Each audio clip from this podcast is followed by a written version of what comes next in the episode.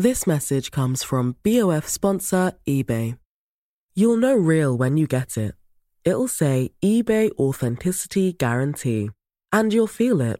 Maybe it's a head turning handbag, a watch that says it all, jewelry that makes you look like the gem, or sneakers and streetwear so fresh every step feels fly. eBay gets it. So look for the blue check mark next to that thing you love and be confident that every inch, stitch, sole, and logo is checked by experts. With eBay Authenticity Guarantee, you can trust that feeling of real is always in reach. Ensure your next purchase is the real deal. Visit eBay.com for terms. Heraldo Podcast, un lugar para tus oídos. Belinda no es Miley Cyrus, ni Billie Eilish, no es Janelle Monáe ni Lady Gaga. Heredera de Kylie Minogue y no de Madonna, es producto pop puro, una Supreme para el siglo XXI, una Spice Girl de cierta edad. Nadie busca en su trabajo ideas complejas o siquiera gestos transgresores. Lo que ofrece es escapismo, condimentado con una pizca de camp, acaso involuntaria, y envuelto con toda deliberación mercadológica en los aparejos del zeitgeist. Los videos de Belinda funcionan como brújula para determinar por dónde transita la cultura en un momento determinado. Su imaginería ha pasado del skateboarding al romanticismo gótico, al hip hop latino, al retro difuso, al perreo reggaetonero, siempre a la saga de la moda. No será ella jamás quien imponga la agenda o siquiera quien marque la tendencia, pero cabe confiar en que la reflejará siempre en su trabajo, con un viraje sino de su discurso, que aparece inmutable en su sencillez, sí de su estética. Belinda tiene nuevo video, titulado Cactus, y su público objetivo comenta en redes lo que suelen comentar los seguidores de artistas como ella, la aparente dedicatoria de su letra a un ex. El cotillo de la farándula me interesa poco, pero el video me interpela y mucho. Ya volví, Belly, anuncia al inicio la cantante, antes del juego de palabras, Belly Bélica, en alusión al campo semántico del corrido tumbado, al que remite ya la tuba de los primeros acordes. En ese léxico, bélico será el corrido que glorifica el estilo de vida del narco y a sus figuras. Cactus, desde luego, no es eso, ni Belly es en efecto bélica, pero sí un síntoma de en qué medida la narcocultura ha devenido el mainstream en nuestro país. No la veas a los ojos, se lee al principio del video, en un cartel que ofrece una recompensa por Belinda como si de la reina del sur se tratara. Hay sicarios, pistolas, botas, cuerpos tirados en el desierto y aros de fuego entre los que se pasea Belinda, ya de cuero belicón, ya de satín rosa, ya de novia, cantando la traición no del cártel rival, sino del amante infiel. Cada tanto aparezca en intercortes el product placement de un refresco, no hace sino confirmar la intuición primera. Belinda no hace con este video un statement político, sino que solo refleja lo que está de moda. Aquí y ahora, el crimen organizado está, con perdones, al último alarido, tanto que hasta su narrativa concita inversión publicitaria. No seré yo quien acuse a Belinda, o a Peso Pluma, de incitar a nada que no sea comprar boletos. Lanzado por coincidencia en una semana de noticias que ligan al narco con la clase política, Cactus no es sino un síntoma del cáncer que padece México. Verlo no nos mueva a hablar sino de Nodal y sus tatuajes, equivale a prender cigarros entre quimioterapias. Y ahí estoy yo, muy orgulloso, muy contento de mi columna, la publico. Mis dos críticos más crueles e implacables, que son, ustedes los conocen además, Eunice, mi esposa, y Marco Hernández, mi amigo, hasta me dicen que qué gran columna escribí yo. Yo me siento de lo más satisfecho, de lo más tontamente orgulloso, y de pronto entro a Threads y leo lo siguiente. Me fascinan y encabronan a partes iguales tus bandazos entre liberal ubérrimo y señor espantado. A veces los atribuyo a la lejanía que tienes de la gente común. Me parece que eres más un entomólogo en ese sentido. Me enternece de hecho que consideres que el video de Belinda representa una narcoestética que sea síntoma de algo malo para el país. Ahí te va, para no variar, mi hipótesis alternativa, larga como acostumbramos. Previo a la irrupción de Peso Pluma, que por cierto celebré con gran entusiasmo, estaba yo preocupado por la humillante derrota que nos estaba poniendo Colombia y parte del Caribe como punta de lanza latinoamericana en la cultura popular. Advertí nuestro declive creativo desde Betty la Fea, pero el encumbramiento de Maluma y J Balvin primero y ahora Carol G me hizo pensar que no nos levantábamos y que por mucho que me doliera, Televisa algo hacía por la cultura popular mexicana. A la fecha no hay buen reggaetón hecho en México y de hecho el poco que se hace y que se ha vuelto popular es desesperadamente malo. Corte a Michael Moore y Masacre en Columbine donde reflexiona de manera introspectiva sobre la violencia de las armas en Estados Unidos. El día que vi el docu inmediatamente pensé en México, puesto que él piensa en otros grandes violentos como Rusia, Alemania, etc.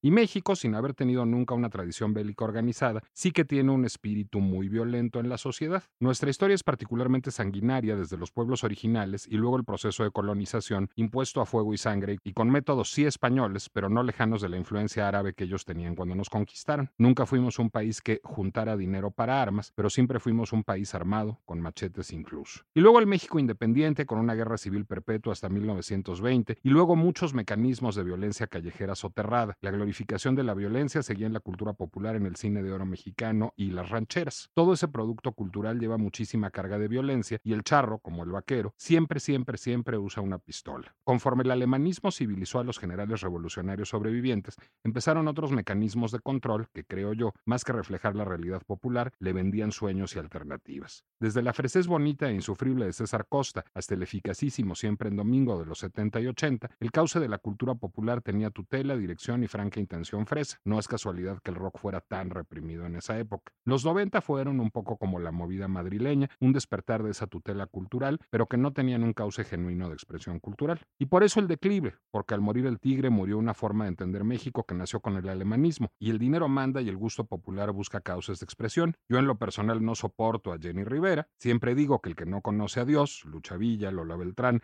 ante cualquier barbón inca, pero la popularidad dos milera de estas expresiones son herederas naturales de ese destape que fue ya no tener la tutela. Y el dinero manda, y la gente siempre gustó de esa estética, de esos temas, de esas expresiones culturales que por supuesto tenían que verse potenciadas con el narco, que finalmente son campiranos y herederos directos de las rancheras. Y habiendo dinero y oportunidades surge la verdadera innovación artística y estética y todas esas demás cosas que pueden gustarnos o no, pero que son reflejo de los gustos populares que siempre hemos tenido, que no son nuevos, que nunca se fueron y a lo mucho fueron oprimidos. Bueno, esto me lo escribió el troll oficial de la pinche complejidad, porque lo que ustedes no saben es que la pinche complejidad tiene un troll oficial que se dedica a pelearse conmigo casi por cada cosa que digo yo en este pinche podcast. Pero lo que lo hace el peor troll de todos los troles imaginables posibles es que es brillantemente inteligente y tiende a ganarme una buena parte de los argumentos. Peor aún, a veces ni siquiera me los gana. Como él es un progre y yo soy un liberal, generalmente nuestros argumentos son opuestos y complementarios. Y además, como él tiene raigambre liberal, o sea, es un remiso, entonces conoce bien las herramientas del enemigo. Yo también tengo raigambre progresista, entonces eso luego nos empata a veces en la lucha. Esto sucede más o menos cuando estamos preparando para la pinche complejidad un podcast sobre la visita de Peso Pluma al Festival de Viña del Mar, en donde yo ya estaba preparando, digamos, una serie de argumentos para las vueltas que da la vida, defender y celebrar la presencia de Peso Pluma en Viña del Mar. Pero después de esto, que no hay otra manera de calificar más que como una putiza, pues dije, solo hay un interlocutor posible para esa emisión, porque solo hay alguien que sabe mucho más que yo de este tema y con quien será verdaderamente una delicia discutir de si debemos entrar en pánico moral cuando los asuntos del crimen organizado llegan a la cultura popular. Así que para hacer más pinchemente complejo este espacio, hoy nos acompaña a hablar de crimen organizado, cultura popular y pánico moral, el troll oficial de la pinche complejidad, al que me da muchísimo gusto conocer hoy en vivo y en glorioso Technicolor. Hoy en la pinche complejidad, Armando Samano Tapia.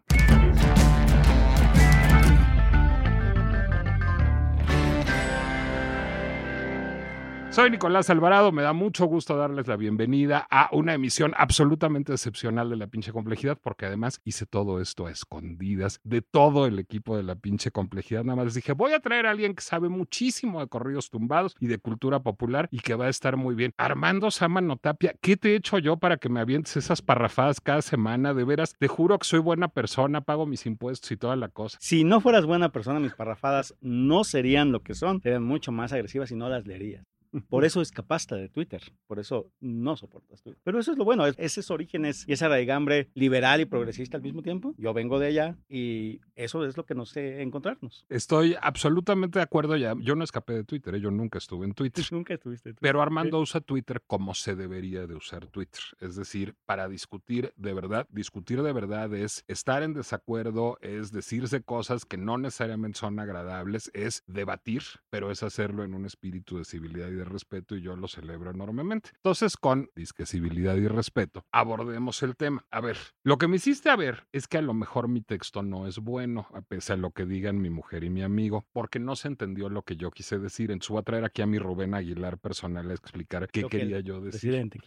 Exacto. Lo que el columnista quiso decir fue lo siguiente. A ver, por supuesto que a mí me parece, y coincido absolutamente con lo que dice Armando, que la cultura popular debe ser un reflejo del zeitgeist, y ser un reflejo del zeitgeist es ser un reflejo de las fuerzas enfrentadas que están en la sociedad con toda su carga de violencia, y tienes toda la razón. La sociedad mexicana es una particular e históricamente violenta. Hoy, preparando mis armas, volví a escuchar mi podcast sobre peso pluma, y creo que encontré el vaso comunicante con la columna sobre Belinda, pero me contradije y creo que advertiste esa contradicción. Lo que yo digo al final del podcast original sobre peso pluma y los corridos tumbados es, pueden ustedes estar tranquilos los que entraron en pánico moral por el advenimiento de peso pluma y el corrido tumbado, porque finalmente, ese argumento como de Armando, el gran capital y la, industria discográfica todo lo banalizan. Entonces va a acabar banalizado el corrido tumbado y ella baila sola es el síntoma de ello, porque ella baila sola es una canción de amor y de sexo que tiene los aparejos estéticos del corrido tumbado, pero que ya no habla de drogas, que ya no habla de crimen, que ya no habla de narcos. Los que estén asustadísimos de Jesús, Jesús, qué horror que va a pasar, este, finalmente van a estar tranquilos porque va a terminar banalizado y neutralizado el corrido tumbado. Y entonces ahora yo, este, en plan señoro, me pongo muy mal por el video de Belinda. Bueno, voy a explicar y ahora te quiero interpelar sobre el video de Belinda. Yo me pongo en plan señoro con el video de Belinda, primero porque el video de Belinda surge al día siguiente del reportaje que acusa vínculos del gobierno federal con el crimen organizado. Entonces, el contexto de pronto me dice, ah, caray, finalmente, y es algo que digamos me viene habitando hace varias semanas, es un poco el ya ganaron, o sea, ya están metidos en absolutamente todas partes y ya aprendimos a vivir con ello. Es decir, ya aprendimos a que estén en todos los partidos políticos, en el gobierno, en la música pop, y luego de pronto llega Coca-Cola a decir, ¿cómo no, Beli? Yo te pongo product placement en tu video, que es un video con una estética del narco. Pero ¿por qué decía yo que Belinda no es Madonna, ni Janelle Monáe, ni Lady Gaga? Porque si Madonna o Janelle Monáe o Lady Gaga hacen un video sobre algo, pues están teniendo una visión crítica y compleja sobre eso. Belinda me suena a mí un poco a una bricoleuse, es decir, alguien que está agarrando estéticamente lo que está de moda siempre, asumiendo los cinco minutos y tirándolo. Y ahora son los patinetos y mañana es el Gran Gatsby y pasado mañana es el perreo, pero no hay una visión crítica compleja de las estéticas que va adoptando, sino las adopta simplemente como estéticas. Entonces, cuando yo lo veo, lo que digo es, ah, caray, o sea, beli bélica, o sea, sí está completamente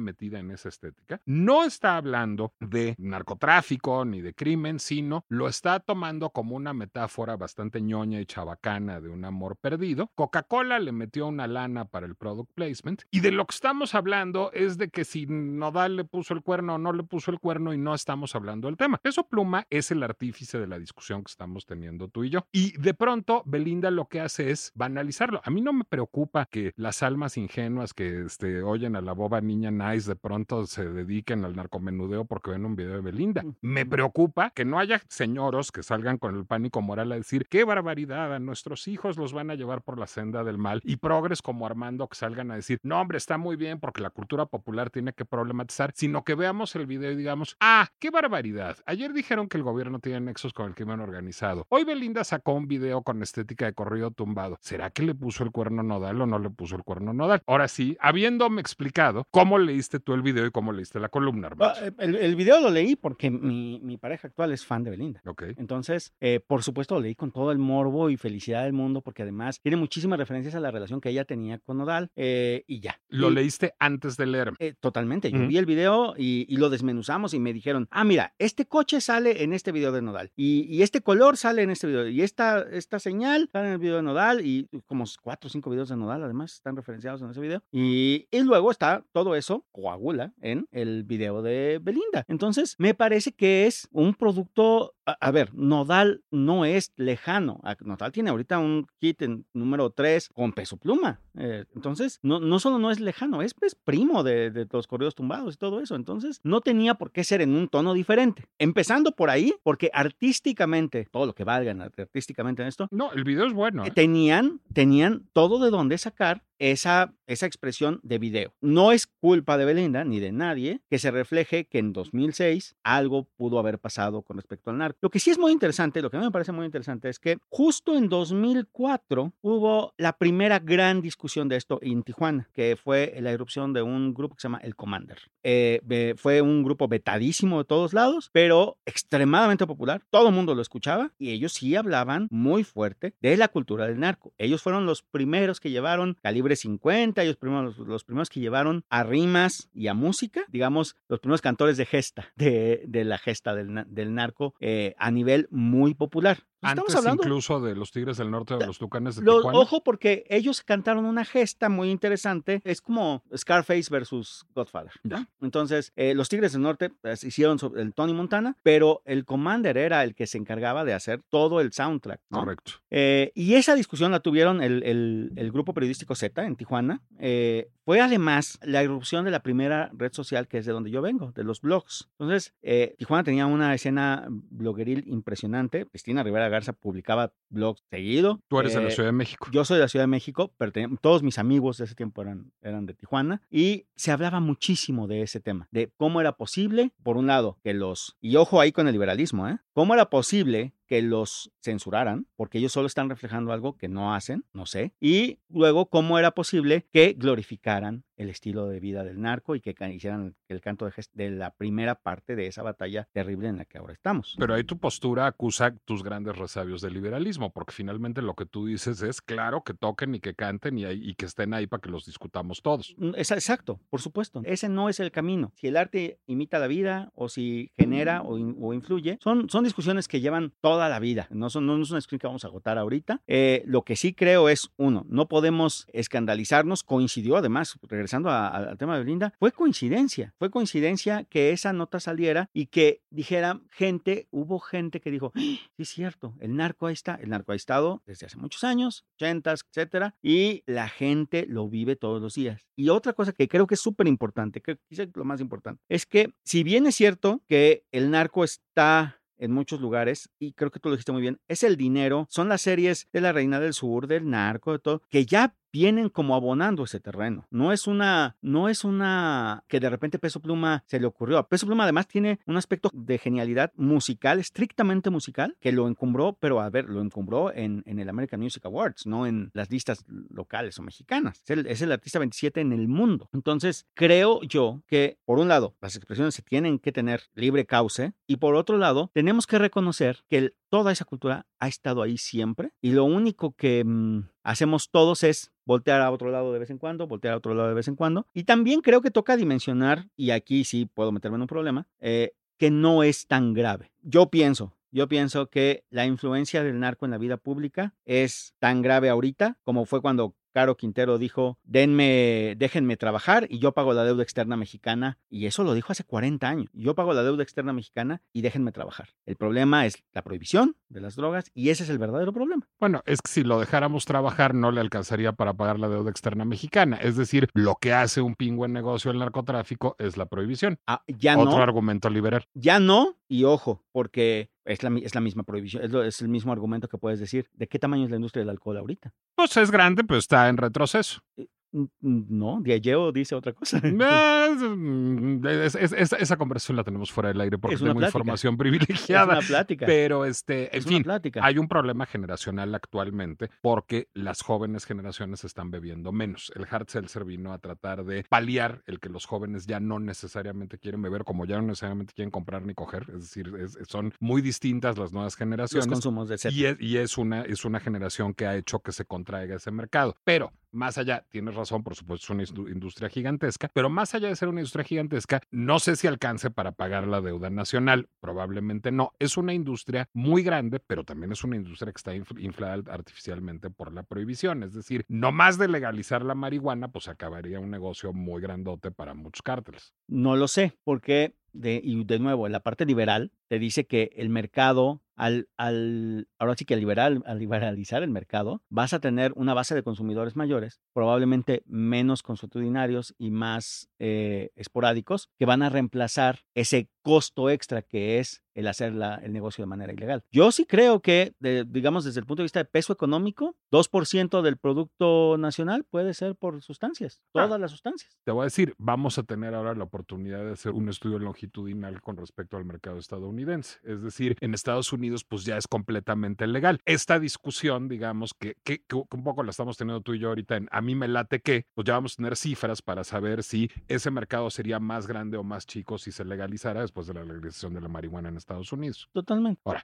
Regresando, digamos, a las expresiones de la cultura popular. Yo estoy de acuerdo contigo en que no es tan grave. De hecho, un poco a lo que vengo yo es, y leía yo una columna en El País la semana pasada que me pareció muy brillante, es, no, a ver, pues si no se trata de asustarse de peso pluma, ¿eh? y no se trata de asustarse de que este peso pluma cante en el Festival de Viña del Mar. De hecho, lo decía yo en otro espacio. eh, eh, La objeción, digamos, era en cómo es posible que la Televisión Nacional de Chile, que es uno de los auspiciantes del Festival de Viña del Mar, estuviera fomentando, digamos, la cultura del narcotráfico a través de Peso Pluma. Y leyendo, porque tuve la curiosidad malsana y morbosa de irme a leer los estatutos de Televisión Nacional de Chile, pues entran en contradicción porque por una parte, de- Televisión Nacional de Chile tiene que promover los derechos humanos y los valores democráticos. No, pues creo que esos no son los que encarna Peso Pluma necesariamente, pero tiene que promover la diversidad y creo que silenciar a Peso Pluma significaría silenciar la diversidad. Entonces, a partir, ah, bueno, a ver, ya, ya pusiste cara de objeción. Sí, Obje- objeta y Sí, sigo. sí, sí, no, totalmente, porque decir que Peso Pluma no encarna los derechos humanos y la democracia me parece un absoluto Bueno, decir que si de la lugar. orden es No matar, yo mato, no pues no es así como lo más cercano a los derechos humanos. Me parece a toda To- madre, pero no es de derechos humanos. totalmente, pero de nuevo, Peso Pluma hay que leerlo en la, la- la presencia de Peso Pluma en Viña del Mar, no a Peso Pluma per se, porque yo no soy experto en Peso Pluma, pero a la presencia de Peso Pluma en Viña del Mar hay que leerla en el marco. Es el segundo artista de habla hispana en la lista de Spotify, después de Bad Bunny, que está en lugar 11. No, y habla de un Peso tema eminentemente 27 relevante. Y, y Shakira es 28. Luego entonces, su importancia cultural como hispanohablante ya es gigantesca. En segundo lugar, Peso Pluma transformó bastante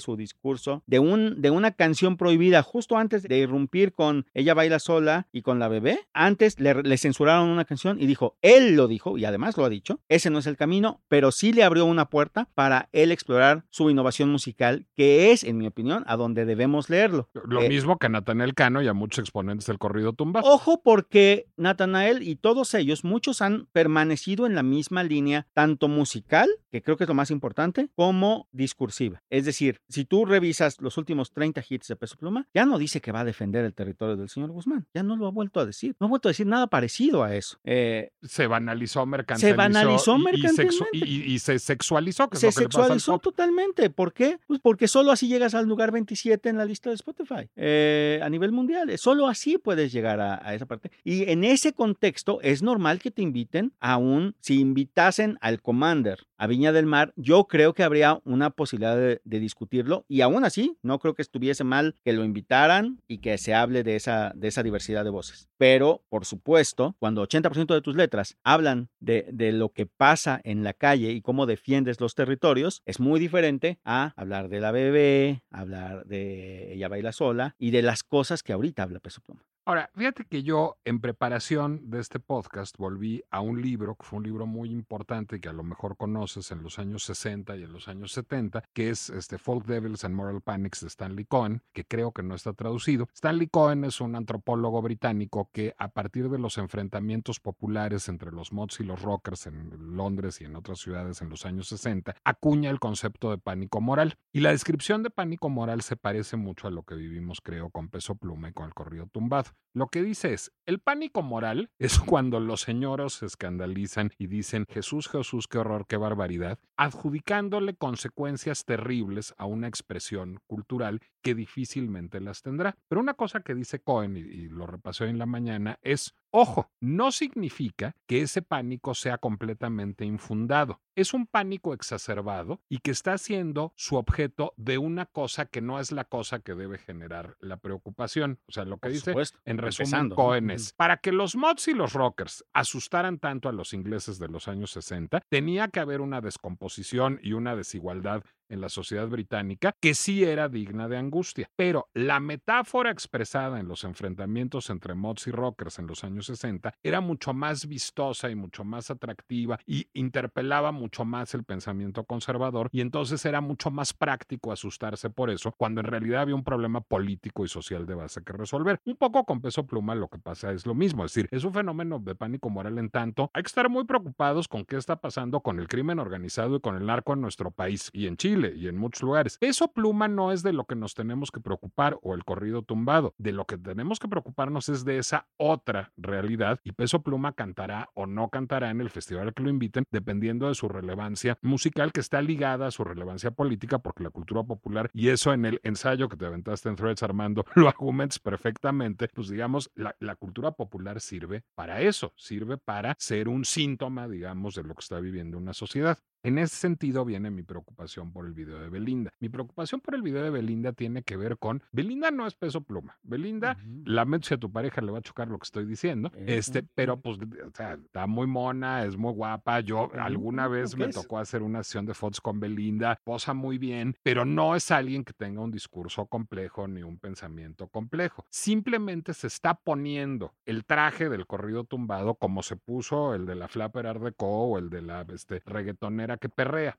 Eso no nos debe preocupar en el sentido de es una infiltración que banaliza y no, no es que me preocupe que se vea el video de Belinda, es que me preocupe que no estemos discutiendo el video de Belinda. No creo, no creo, porque mm, además creo que lo dijiste súper bien en tu columna. No, no me acuerdo la palabra que usaste, si, sino que va a la saga. Ella va a la Va saga de las ella tendencias. va Ella no marca tendencia. Ella va atrás. Que nos preocupe el video de Belinda quiere decir que nos estamos preocupando por una fiesta que ya pasó. Y, y perdón, la fiesta ya, ya pasó. Sea, nada de lo que nos venga a mostrar Belinda va a banalizar más cómo ya está banalizada la cultura del narco. Es una consecuencia, es una, es como el, último, es, el último eslabón de algo que ya pasó hace varios años y que pues, algunos señoros lo asociaron con el mismo día que eh, sale un reportaje sobre dos millones de dólares en un... A ver, ¿y por qué es de señor asociar esas dos cosas? Esa es la mejor pregunta, porque no está en la realidad de los señoros. Los señoros tienen una realidad y de repente voltean y dicen, maletín, video de Belinda, un día de diferencia. ¡Wow! Tenemos que estar hablando de eso. Eso está pasando todos los días. Lleva pasando desde 2004 la discusión, no el fenómeno. El fenómeno lleva más tiempo todavía, Tigres del Norte en efecto, pero la discusión lleva 40 años. Y si nos ponemos estrictos, a Francis Ford Coppola le podrían decir, "Ah, tú promoviste que Estados Unidos fuera un estado fallido. ¿Por qué? Porque la mafia dominaba varios estamentos políticos. O sea, no es mentira, pero tampoco es cierto que en ese momento nos debamos escandalizar. Pero hay una capa de opinadores que voltean conforme pasan cosas en el Zeitgeist y no viven la realidad diaria que es la realidad diaria de los consumo cultural popular. Es Valenciaga y es muchachas buenotas. Esa es la realidad, no solo diaria, mañana, tarde y noche. Esa es la realidad que la gente vive y los opinadores se enteran de eso dos veces al año. Para eso se inventó la expresión inglesa que voy a usar en continuación, point taken, ¿ok? Tienes toda la razón. Hay, hay, un abismo entre mí y, digamos, y la calle y lo que está sucediendo en la calle y me está llegando tarde y es un mal que compartimos muchos este, opinadores y comunicadores, pero me voy a curar este, en salud. Pues estamos menos jodidos que los políticos porque ahí sí me preocupa muchísimo. Es decir, porque yo no creo que Xochitl Galvez o Claudia Sheinbaum tengan un interés señaladísimo por estos temas o le entiendan o sepan siquiera quién es Peso Pluma, quién es Belinda y cómo se ligan los fenómenos de la cultura popular con lo que está sucediendo política y socialmente. En ese sentido, este trabajo rezagado, elitista, desfasado que hacemos los comunicadores no sirve de algo y si no sirve, y puede que no, entonces ¿qué sí? Yo creo que todos los políticos y principalmente yo creo que hay algunos estamentos, principalmente los que rodean a Claudia Sheinbaum, no estoy seguro de los de Que son como, me acuerdo de lo que decía Gonzalo en Santos a, a, Cantinflas, tú conoces al público, ¿no? Al pueblo. Y fue un cachetadón, le, le, dijo, ya cállate, o sea, está bien que digas lo que el pueblo dice, pero tú no conoces al pueblo, tú conoces al público. Y yo estoy bastante convencido de que Andrés Manuel, Claudia, conocen al pueblo. No digo que tengan santidad en su conocimiento. Yo creo que lo conocen, pero que saben del problema. Eh, no me gusta cómo lo están tratando, pero porque mi idea de cómo lo tratan es completamente diferente. Vamos a legalizar todo, pero no creo que no lo conozcan. Te hago una pregunta yéndome a un adlátere. ¿Por qué entonces la relación con temas, y voy a dos específicos, como la agenda de género o la diversidad sexual, ha sido tan mala? O sea, lo que tú dirías es, el obradorismo entiende las reivindicaciones contemporáneas de la diversidad sexual y del género y elige no atenderlas. ¿No sería más rentable políticamente sí atenderlas? Es que ahí es donde yo creo que la, la lectura de la mayoría de los opinólogos está mal. La evidencia empírica demuestra que es más rentable lo que están haciendo. Otro calladón que me pone Armando Sámano Tapia, como siempre, pues sí, ante el 60% de popularidad y ante un triunfo que va a ser, mm, pues probablemente por este aplastante, pues ya que puedo yo decir. This message comes from BOF sponsor eBay. You'll know real when you get it. It'll say eBay Authenticity Guarantee. And you'll feel it. Maybe it's a head turning handbag, a watch that says it all, jewelry that makes you look like the gem, or sneakers and streetwear so fresh every step feels fly. eBay gets it. So look for the blue check mark next to that thing you love and be confident that every inch, stitch, sole, and logo is checked by experts. With eBay Authenticity Guarantee, you can trust that feeling of real is always in reach. Ensure your next purchase is the real deal. Visit eBay.com for terms. Bueno, Armando Sámano Tapia, además de bulearme, se dedica a otras cosas meritorias en la vida. Se dedica sobre todo a labores de capacitación y de consultoría para empresas. Por cierto, ya vi que ha trabajado para empresas para las que yo también he trabajado y que estudiamos, que es de la Ibero, ahí donde lo ven, igual que Es yo, correcto, al mismo tiempo en la Ibero. Es correcto. ¿Dónde te podemos seguir en redes sociales? Que es una delicia, Armando. Bueno, eh, en Twitter estoy como Asamano, siempre fui Asamano porque llevo toda la vida en redes sociales desde CompuServe en 93, porque en ese tiempo era tu user, era tu username, que era tu- la primera letra de tu nombre y tu apellido. Asamano en prácticamente todos lados. En Insta- Instagram y en Threads estoy como Asamanot, la T de Tapia, y ya estaba, ya me habían ganado ese algo. Además de todo, es buen fotógrafo. Entonces, pues ya eso me encabrona todavía más. Gracias de verdad, Armando, gracias. por prestarte Gracias, a este gracias, ejercicio, Nicolás. que sea la primera vez de muchas. Además. Yo encantado. Me encanta, porque ha sido una absoluta gozada. Gracias a ustedes también por habernos acompañado. Hoy tenemos por acá recaditos que me instaron a leer, que por supuesto no estoy encontrando porque este es el programa en el que yo tengo que ser torpe. Dice Suspas Barrera, como siempre muy satisfecha de tu podcast. Cuando vi el video de Nirvana no supe si reír o llorar. Finalmente me reí, sí es bastante de risa. Miguel Tapia le parece muy bueno. Rubén dice que como siempre muy acertado y crítico. Yo soy Nicolás Alvarado, lector tanto en Instagram como en Threads y aunque Armando me acuse de lo contrario, nunca se ha manchado mi plumaje pasando por Twitter. Nos escuchamos la próxima vez a través de Spotify, Apple Music, Amazon Music, Deezer, YouTube o cualquier lugar donde eh, pues ustedes suelen escuchar podcast y por lo pronto ya me voy a la calle a ver si algo acabo de entender. This message comes from BOF sponsor eBay. You'll know real when you get it. It'll say eBay Authenticity Guarantee. And you'll feel it. Maybe it's a head turning handbag, a watch that says it all, jewelry that makes you look like the gem, or sneakers and streetwear so fresh every step feels fly. eBay gets it. So look for the blue check mark next to that thing you love and be confident that every inch, stitch, sole, and logo is checked by experts. With eBay Authenticity Guarantee, you can trust that feeling of real is always in reach. Ensure your next purchase is the real deal. Visit eBay.com for terms.